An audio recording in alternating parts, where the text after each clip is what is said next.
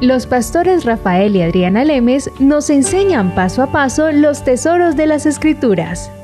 Descubriremos cuánto nos ama Dios y qué ha ganado para nuestro beneficio. Este programa es patrocinado por nuestros amigos, miembros y socios de Iglesia Palabra Pura y Blaze Ministries International. Bueno, estamos en un tema muy importante y es la resurrección de nuestro Señor Jesucristo. Un tema muy mal entendido por muchas generaciones, por a través de la historia de la iglesia. Muy poco se ha sabido, se ha oído que Jesucristo había resucitado Rafael, pero no se entendía el por qué no se conocía, no se sabía el por qué, se creía que Dios lo resucitó porque Dios es soberano y Dios hace lo que quiere. Mucha gente piensa eso y la gente no había entendido que Dios es legal, que Dios lo que dice su palabra la cumple aunque se vaya en contra de él mismo, dice Salmos, que Dios aunque se vaya en contra de él mismo, él va a cumplir su palabra. Así que Jesucristo cuando fue crucificado por en la cruz. Cuando él fue a la cruz, él no fue a pagar los pecados que él hizo. Jesucristo se cayó la boca, dice Isaías. ¿Por qué? Para él no sacar todo su poder y parar lo que estaba sucediendo. Él hubiera podido llamar a los ángeles, haber orado a Dios y decir, mándame los ángeles de mi reino que me defiendan. Él hubiera podido utilizar su misma voz para haber creado un no sé, un estruendo, algo apoteósico que hubiera parado en este momento lo terrible que estaba sucediendo. Pero lo terrible que estaba sucediendo era Dios mismo dejándose hacer lo que estaba sucediendo para poder pagar algo que el hombre debía y así Dios mismo podría ser legal en el momento de recuperar al hombre. Claro, Adriana, sabes que eh, pensando en esto lo que, lo que estás diciendo, Dios es un Dios de propósito, como lo hemos establecido muchas veces. En primera, en primera de Juan 3, 3, 8 habla de que Dios es un Dios de propósito. Todo lo que hace Dios lo hace con un propósito. Y lo que tú acabas de decir es correcto. Jesucristo pudo haber hecho algo y, y parar básicamente el plan perfecto que Dios tenía para la humanidad, el reconciliarlo una vez más. Y Jesucristo en la carne, aunque Él era Dios, Jesucristo en la carne, Él, él estaba sufriendo la intensidad de lo que se iba a enfrentar. Y de hecho, cuando estaban en el Getsemaní, Él estaba orando y, sangre, salieron de, sangre salió de sus poros, del saber, del, del, sufrimiento que él estaba teniendo, del saber a lo que se tenía que enfrentar. Y aún así, dijo, no mi voluntad, pero que tu voluntad sea hecha. Porque Dios es justo, Rafael. Y en el momento en que Adán pecó, la humanidad se separó, la humanidad murió para Dios. ¿En qué sentido? Murieron espiritualmente. Por eso la Biblia tiene pasajes que dicen, ustedes están muertos en delitos y pecados. Y la gente dice, yo no estoy muerto, yo estoy vivo, yo estoy respirando. La gente tiene que comprender que el ser humano es tres partes, espíritu, alma y cuerpo. Y la gente debe comprender que cuando la Biblia nos dice que el ser humano todos estamos muertos en delitos y pecados es debido a la herencia que nos dio Adán. En Adán todos los hombres mueren. En Adán todos nacemos muertos, separados de Dios. De hecho, miremos esa escritura que en Adán todos mueren, dice en 1 Corintios 15, 22, dice, porque así como en Adán todos mueren. Dice la palabra que en Adán todos mueren. Y de hecho nos podemos ver cómo las, la Biblia habla estamos muertos en delitos y pecados. Efesios 2.5 lo dice. Efesios 2. Efesios 2.5 nos dice, aún estando nosotros muertos en pecados. Y también en Colosenses y en Romanos, toda la escritura está diciendo están muertos Estamos muertos en delitos y pecados y la gente no comprende que se debe a la separación que hubo desde el jardín de Edén con Adán y Eva, que entregaron a toda la descendencia humana la entregaron al reino de las tinieblas, al morir y separarse de Dios, quedamos muertos espiritualmente. Claro, Adriana, perdona, es que la gente tiene que entender que la gran mayoría, cuando estamos hablando de estos conceptos, los estamos hablando desde el punto de vista espiritual y no desde el punto de vista físico. Pero la gente tiende a pensar de una manera física, de una manera natural. Por lo tanto, cuando uno dice estas cosas, se quedan pensando, oye, pero no, yo estoy respirando y estoy con vida. Sí, es correcto, usted lo está haciendo en la carne pero estamos hablando, todos estos principios, todo lo que estamos hablando lo estamos viendo desde el punto de vista espiritual. Sí, cualquier persona, Rafael, en la China, en la Conchinchina, en Roma, en África, todos estamos muertos en delitos y pecados porque nuestros padres fueron Adán y Eva y ellos vendieron a la humanidad. Y al estar vendida la humanidad, todos estamos bajo este reino de tinieblas y es cuando entra Jesucristo, nacido de una virgen, el único puro, el único perfecto, y en Juan 10:10 10 dice, he venido a darles vida. Ese concepto mucha gente no lo entiende, Rafael, que Él nos dice, he venido a darles vida y vida en abundancia. Y la gente, pues yo estoy respirando, podrían muchos pensar.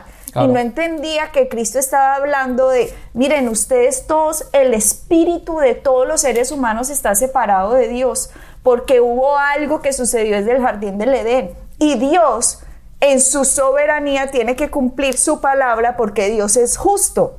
Así Dios ama a amar a la humanidad. Dios no podía decir, aquí no pasó nada, toda la humanidad es mía. No podía, porque si no sería un Dios injusto.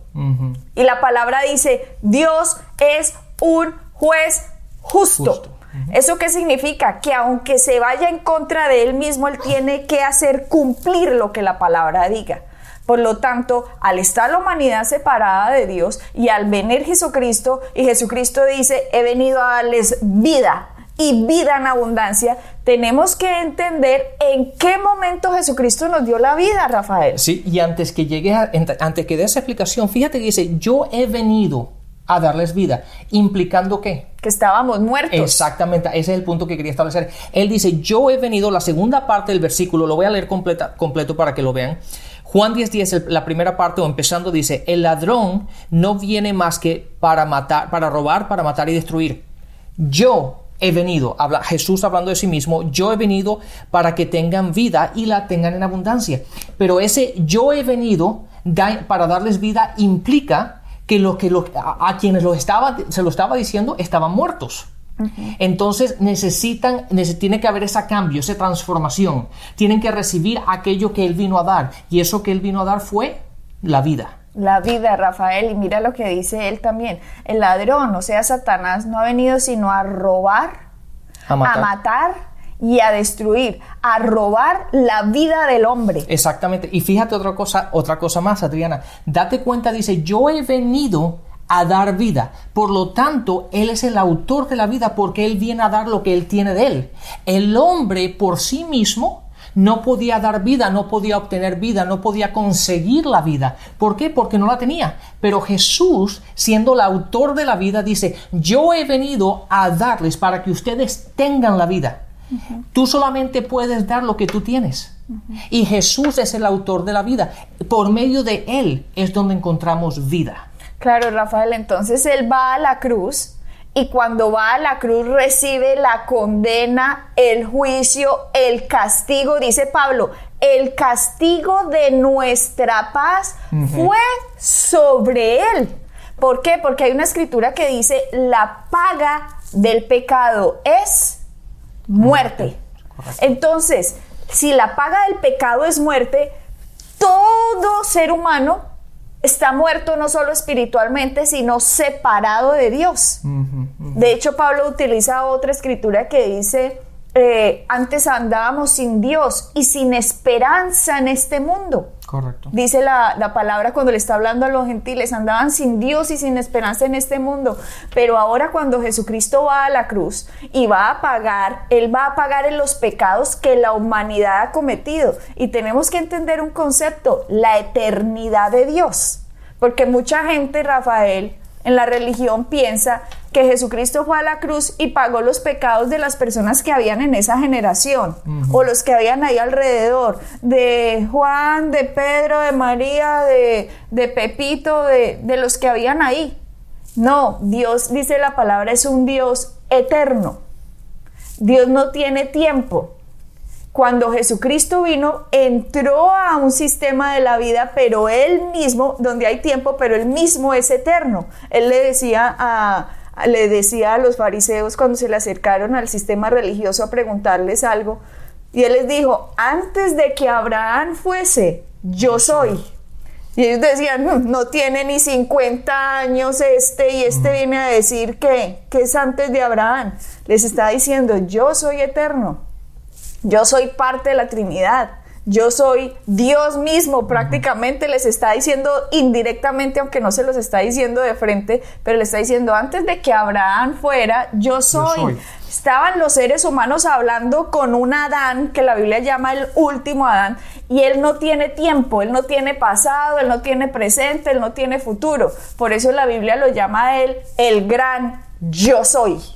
Él es el gran yo soy. El yo soy no tiene tiempo. El tiempo existe en el momento en que Adán y Eva pecaron, se creó el tiempo, se creó un reloj, un sistema de dispensación en la humanidad, en que Dios iba a empezar a tratar al hombre de acuerdo al sistema de dispensación que hubiera. Con Adán y Eva hubo un sistema de dispensación, estaba perfecto, hasta que ellos comieron del árbol. En ese momento llega otro TikTok, TikTok, TikTok, TikTok, TikTok, TikTok, hasta que llega la ley de Moisés. Cuando llega la ley de Moisés, Dios bota ese reloj de sistema de dispensación y entra otro sistema de dispensación que va desde Éxodo 20 hasta Juan Bautista. Empieza otro, TikTok, TikTok, TikTok, TikTok, TikTok, TikTok. Empieza otro sistema en que Dios va a tratar al hombre. Pero cuando llega Cristo, bota ese reloj Dios y empieza otro, sistema de dispensación, la dispensación de la gracia. TikTok, TikTok, TikTok, TikTok. Ese sistema va a estar hasta el rapto de la iglesia. Que Dios no está tratando a los hombres de acuerdo a sus pecados sino que está tratando a los hombres de acuerdo a la fe que pusieron en su Hijo Jesucristo o no la pusieron. Exactamente. Persona que no reciba a Jesucristo va a tener que pagar por sus pecados. Así haya sido muy buena gente, va a tener que pagar sus pecados. Pero ¿y el que recibió a Jesucristo no va a tener que pagar por sus pecados? No, porque Cristo ya pagó por él. Exactamente. Entonces en ese TikTok, cuando se termine ese TikTok, es otra era que va a entrar de dispensación a la humanidad, que no es el tema al que estamos hablando ahora, sino que ahora estamos hablando de lo que Jesucristo hizo. Estamos en una época de la historia que empezó desde que Él resucitó hasta que se dé el rapto de la iglesia, que Dios en esta burbuja está tratando al hombre con gracia. Exacto. Entonces, si entendemos eso, que Él fue a la cruz, para pagar nuestros pecados, cuando Él muere, cuando Él va a pagar, cuando Él baja a las profundidades de la tierra, dice la palabra que bajó a las profundidades de la tierra, Él allá estaba pagando lo que la humanidad se merecía. Pero al tercer día, al ser el resucitado, es porque la paga hecha fue mayor que lo que se le estaba imputando. Hmm, eso lo tienes que decir otra vez, Adriana. Ese punto es tan importante que la gente entienda lo que tú acabas de decir. Necesito que lo digas una vez más, pero dilo despacio, porque a veces uno lo oye y dice, ay, qué interesante, o suena bien, pero la gente tiene que entender, porque si entienden lo que tú acabas de decir, los libera. Se dan cuenta de que realmente Jesucristo vino a darme vida y que Él pagó, pagó por mis pecados. Pero eh, dilo, dilo una vez más. Cuando Cristo va a la cruz, Rafael, él muere por los pecados de toda la humanidad, desde Adán y Eva hasta el último hombre que vaya a nacer en esta tierra, digámoslo así. Porque Él no tiene tiempo. Por eso Él es el gran yo soy.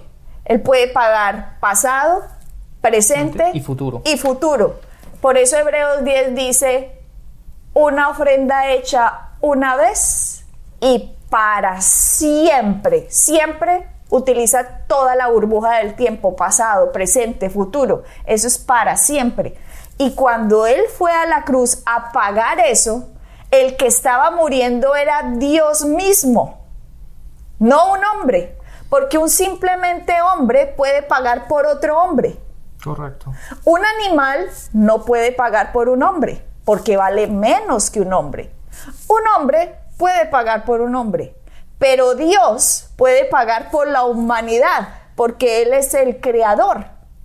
Y al Cristo pagar lo que su humanidad amada había hecho, en este momento Él está pagando algo en que se le está imputando algo, un pecado, que el pecado es menor que el valor de Dios mismo. Exactamente. Y, ese, y eso lo que él pagó, Adriana, que es lo que la gente tiene que entender, él lo pagó por los pecados pasados, por los presentes y por los futuros. Porque no tiene tiempo. Es, eh, ahí está el punto, porque la gente, ese concepto se le hace difícil de entender.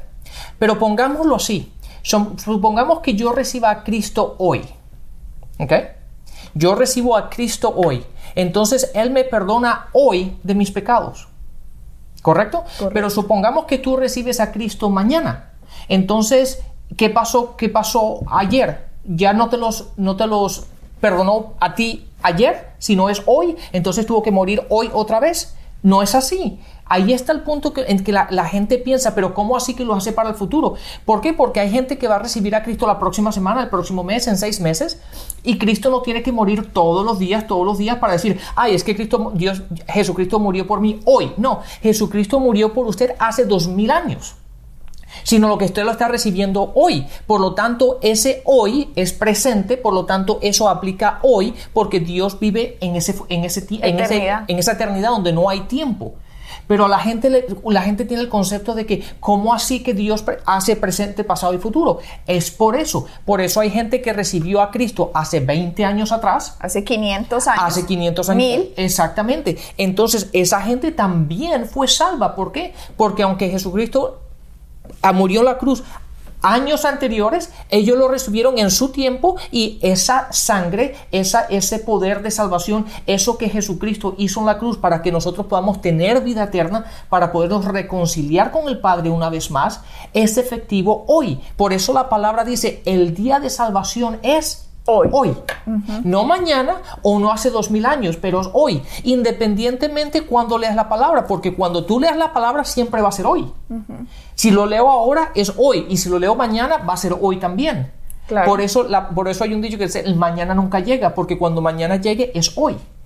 Y lo que tú estás diciendo, Rafael, pero la gente dice que fue hace dos mil años, pero la sangre no está ya hace dos mil años, la sangre está en el templo del cielo delante de Dios. Porque Hebreos 9 dice que Él ascendió a llevar la sangre a Dios mismo al templo que es real, porque el templo de Jerusalén era una copia de un templo que hay en un sitio que es real, que se llama cielo. Y en ese cielo la sangre está puesta ahí. Aunque murió hace dos mil años, la sangre está puesta ahí en este momento, hoy está ahí, hoy, hoy, señoras y señores. El que no acepte a Cristo, por más que Dios lo ame a esa persona, digamos una persona que cree que el Dalai Lama, digamos, Dios ama a esa persona, pero esa persona está engañada. Esa persona no sabe que está muerto y que necesita vida. Y el único que le puede dar vida es Jesucristo, porque Jesucristo es el que pagó por los pecados de esa persona. Y cuando Él pagó, esa persona puede decir, entonces yo estoy incluido en ese sacrificio. Esa sangre me perdona. ¿Por qué? Porque la palabra dice, la paga del pecado es muerte. Y Jesucristo ya probó la muerte por los hombres para que los hombres no tengamos que probarla. Y muchos van a decir, ¿de qué está hablando? Después les vamos a explicar. Vamos despacio. Pero entonces Dios ama mucho a esa persona que aún no ha recibido a Jesucristo, porque la palabra dice, Dios nos amó aunque estábamos muertos en delitos y pecados. Aunque la ame legalmente, esa persona no puede salvarse si esa persona no recibe la paga del sacrificio. Legalmente, Es- por más que Dios quiera salvarlo, legalmente no puede hacerlo. Es independientemente que tan buena sea esa persona. Por eso la palabra Rafael dice que Dios desea que todos los hombres vengan al arrepentimiento. Di- La palabra dice, señoras y señores, la palabra dice, Dios no quiere que ninguno se pierda. Sí. La palabra dice que Dios no quiere. Y muchos dicen, ah, pero Él es Dios y no quiere que haga lo que quiera. No, Dios no puede hacer lo que quiere, por Dios, entendamos. Dios solo puede hacer lo que es legal. Y legalmente los hombres están separados de Dios. Y la única forma legal de venir es que reciban al que ya pagó por ellos. Exactamente, y Adriana, déjame hacer un paréntesis en esto, porque lo que tú acabas de decir es correcto. Fíjate lo que dice Tito 2.11, dice, en verdad Dios ha manifestado a toda la humanidad su gracia, por la cual trae salvación. Entonces, su gracia, Él ha manifestado, pero hay que recibirlo. Por lo tanto, no es algo que Dios puede obligarnos, no es algo que Dios te dice, tú tienes que ser salvo, es cada uno de nosotros una vez que entiende lo que Cristo ha hecho, es por eso que es tan importante el proclamar el Evangelio, el proclamar las buenas nuevas, el predicar y el enseñar la palabra para que la gente pueda oírlo y cuando lo recibe, puede recibir de esa gracia, puede recibir esa salvación. Mira, Rafael, que yo acabo de decir, segunda de Pedro 3.9.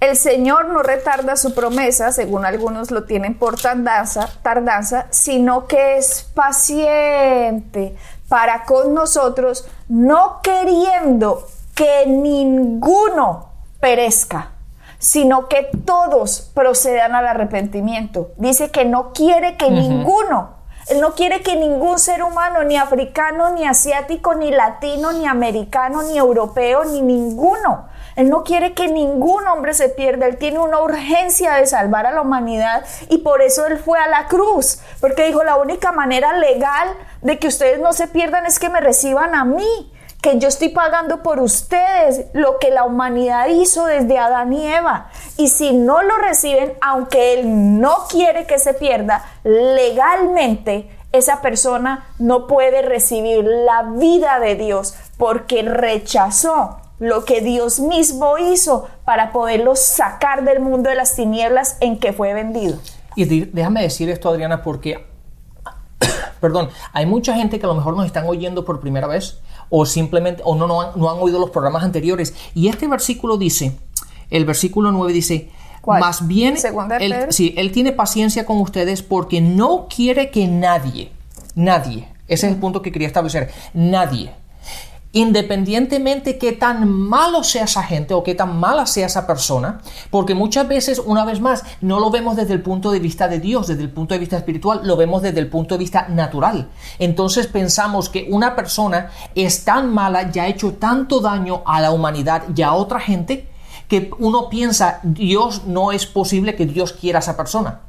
Pero Dios ama a la persona, no ama el pecado, no ama la maldad, no ama, no ama lo, las- lo que está haciendo, pero ama a la persona. Y eso es lo que la gente tiene que entender. Independientemente, es por eso que Steven, en- Esteban. es, perdón, Esteban, en, en el libro de Hechos, cuando lo estaban apedreando, ¿Qué maldad es esa? ¿Qué injusticia es esa? Y encima dice, dice, Dios perdone porque ellos no saben lo que están haciendo. La gente y la maldad que hay en este mundo es simplemente porque están controlados por su Dios que es Satanás. Y es por ello que actúan y hacen lo que hacen. Es por eso que Jesús en, en- en Juan 17 dice, ellos no me han conocido a mí ni han conocido al Padre. Es por eso que ellos hacen lo que están haciendo. Pero cuando conocemos al Padre, ahí está la diferencia. Cuando lo recibimos a Él, ahí está la diferencia. Ahí es cuando empezamos a tener vida y empezamos a entender y le damos valor a la vida. Porque hay gente que no le, que, que maltrata a la gente, que le hace daño a la gente, hace maldad. ¿Por qué? Porque no tienen valor. Pero si ellos entendieran el valor que ellos tienen, el valor que Jesús nos ha dado y el valor que Él nos dio a nosotros, Adriana, por el cual Él fue a la cruz para que tú y yo tengamos vida. Rafael fue a la cruz para pagar todo esto en el que fuimos vendidos, para ese reino de las tinieblas, el poder ir y pagar en esa cruz lo que fuimos vendidos desde Adán y Eva, ese pecado pagarlo. Y fue allá y pagó tres días. Y en el tercer día su valor era mucho más grande que lo que le fue imputado. Por lo tanto, Dios lo resucita de los muertos, porque Él era justo resucitando a Cristo, ya que su Hijo valía mucho más que el pecado que le fue imputado. Y cuando entendemos ese concepto, decimos, y entonces ahora Dios, ¿cómo ve a la humanidad? Si Cristo ya pagó. Mm. Pero, ¿qué pasó? ¿Saben cómo Dios ve a la humanidad? Nos ve confundidos a todos. Nos ve vendidos a un mundo de engaños, de enredos, de ideas, filosofías, doctrinas, religiones, creencias. Y la única verdad es Cristo. Y lo que Él quiere es, y conoceréis la verdad, y la verdad te hará libre. Porque Jesucristo vino a darnos vida, porque todos estábamos muertos, pero apenas recibimos a Cristo, vivimos a la justicia y Dios nos puede recuperar legalmente y nos ve justos y nos ve santos y nos ve buenos porque comprendimos que la naturaleza que nos hizo pecar era la naturaleza pecadora que nos fue dada desde Adán, pero ahora la naturaleza que nos da como regalo Dios mismo es la justicia de Dios en Cristo Jesús. Bueno, Adriana, lamentablemente se nos ha acabado el tiempo. Y tenemos que seguir sobre este tema. Así que bendiciones y hasta la próxima. Bendiciones. Pueden bajar nuestras enseñanzas en www.iglesiapalabracura.com y visitarnos en nuestra sede en la calle 21326.